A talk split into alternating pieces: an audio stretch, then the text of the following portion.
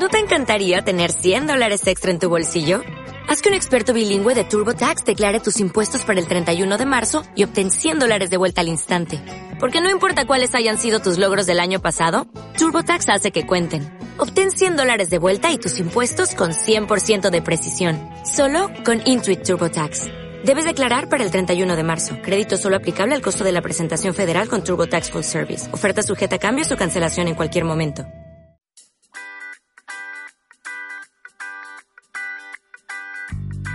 Euroconexión.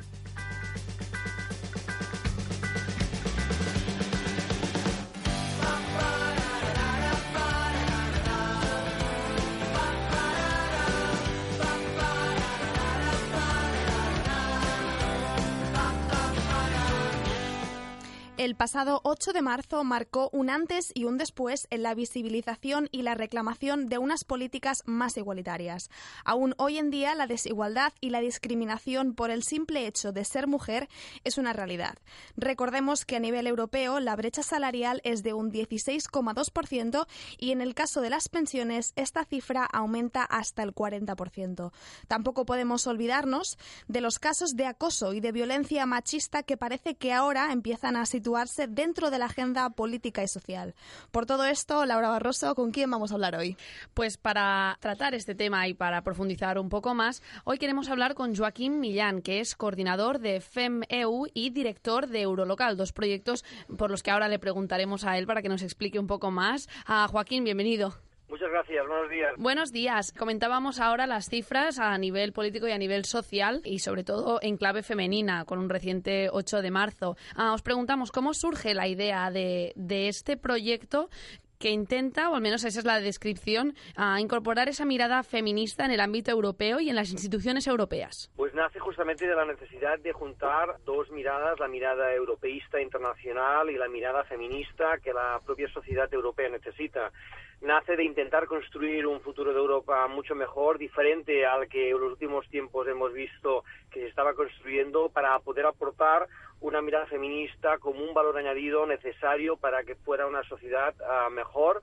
Y una sociedad para todos y todas. Eh, creemos que es muy importante ante las próximas elecciones al Parlamento Europeo en mayo de este año crear un debate, una reflexión, una participación de la ciudadanía en torno a aportar esta mirada feminista en la construcción de Europa.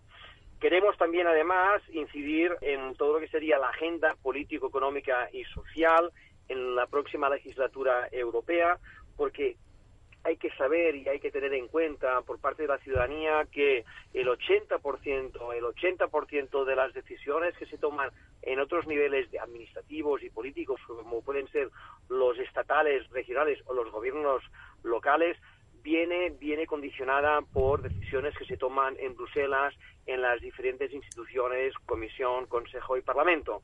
Por tanto, es importante incidir en este momento en la agenda europea, justamente ante unas elecciones europeas donde nos jugamos qué modelo de sociedad europea queremos para los próximos años. Eres también director de Eurolocal, una consultora que realiza un seguimiento político de las políticas europeas y que ayuda y que aconseja a las administraciones públicas locales, una vez más, ese nexo entre, entre lo europeo y lo local. ¿Cuál es la unión o cuál es la, la coincidencia o sí, la unión entre estos dos movimientos, entre estas dos instituciones?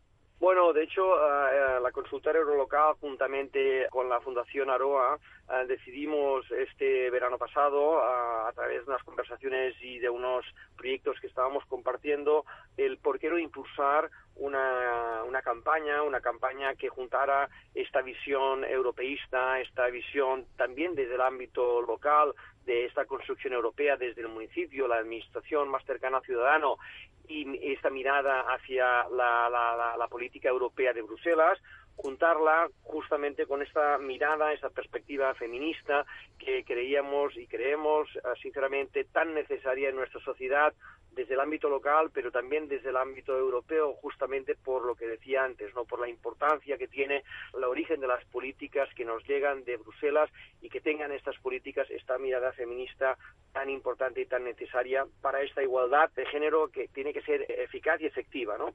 Entonces, bueno, nos pusimos a trabajar, empezamos a pensar en una campaña de entrada que fuera de debate y reflexión y para intentar impulsar el conocimiento por parte de la ciudadanía y también intentar impulsar esta participación que también es necesaria en las elecciones europeas, muchas veces de una manera errónea, consideradas como unas elecciones menores o como mm, qué lejos se encuentra Bruselas y por tanto qué poco puede incidir en mi vida cotidiana y por tanto también empezar a explicar justamente eh, eh, estas situaciones que han de empezar a cambiar y ver cómo desde el ámbito local y desde el ámbito europeo son dos administraciones y dos niveles político-institucionales que tienen que trabajar de la mano justamente para ser efectivas y eficaces ante su ciudadanía, ¿no? Porque claro, Joaquín, como hemos dicho, eh, FMU pretende incorporar la mirada feminista, ¿no? Entonces, cuéntanos, ¿cómo es actualmente la presencia femenina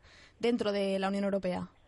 Bueno, justamente una de las cosas que hemos intentado hacer y estamos y hemos lanzado ya es una petición en la plataforma Change.org que solicita que en la próxima legislatura las tres instituciones más importantes, Consejo, Comisión y Parlamento Europeo, estén presididas por mujeres.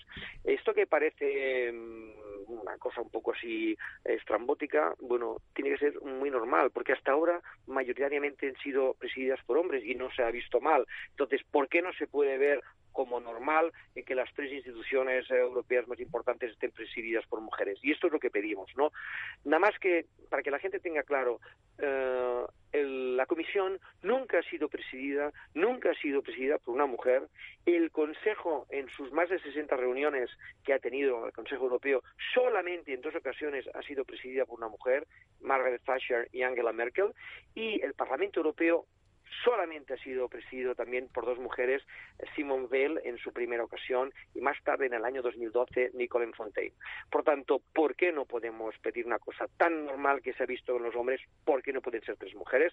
Básicamente es una de las mm, peticiones que estamos haciendo, ¿no? Por tanto, y sobre todo también mejorar esta representatividad de mujeres en lo que sería el propio Parlamento Europeo, donde vemos que mm, aunque la población de mujeres en Europa es de un 51%, solamente tiene una representación de un 36% en el propio Parlamento Europeo. Creo que es un buen momento para empezar a reflexionar, debatir, pero sobre todo para empezar también a incidir de una manera efectiva para que esto no solamente sea debate y reflexión, sino que pasemos realmente a una realidad lo antes posible, para normalizar esa sociedad que en estos momentos vemos que en muchos casos, y tú has hablado de la brecha salarial, has hablado también de la brecha en pensiones, has hablado también de la violencia física y sexual, y podríamos continuar en toda una serie de indicadores que hacen y ver y nos hacen ver que hay una desigualdad aún muy importante en muchos aspectos de nuestra vida cotidiana. Una de las peticiones, decíamos, es esta a partir de esta plataforma de change.org, pero estáis haciendo varias actividades de difusión además y sabemos que en muchos medios de comunicación locales. Estáis haciendo una campaña exhaustiva de difusión de vuestra idea. ¿Cómo está siendo?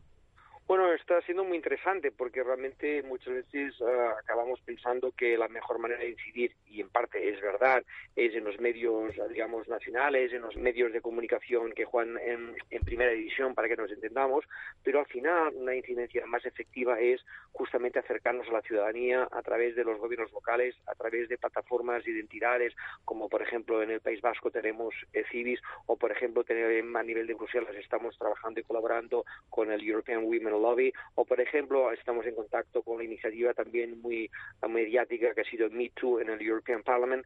Por tanto, de hecho, estamos intentando sumar, ¿no? Porque es una campaña que lo que quiere es ir sumando eh, para ir concienciando y para ir normalizando una situación que hasta ahora pues ha sido de una desigualdad importante y que hasta ahora la habíamos normalizado como que era mm, bueno pues que no pasaba nada que esas cosas pasaban que bueno hay unos indicadores que dicen. Bueno yo creo que estamos trabajando justamente para dar la vuelta a la tortilla si me permites la expresión y plantearnos realmente que si hay que trabajar en ese sentido hay que empezar a ser realistas eficaces eficientes competiciones concretas que además son posibles ¿eh? y además son viables, ¿no? Y de una manera yo no diría inmediata, pero de una manera muy rápida, ¿no? Porque no se está pidiendo nada extraordinario, ¿no? Entonces, a partir de aquí yo pienso que estamos trabajando muy bien con el ámbito local y con los medios de comunicación locales y os queremos agradecer a vosotras y a vosotros la oportunidad que nos dais hoy en este programa para poder también hacer esta difusión en, en vuestro medio de comunicación.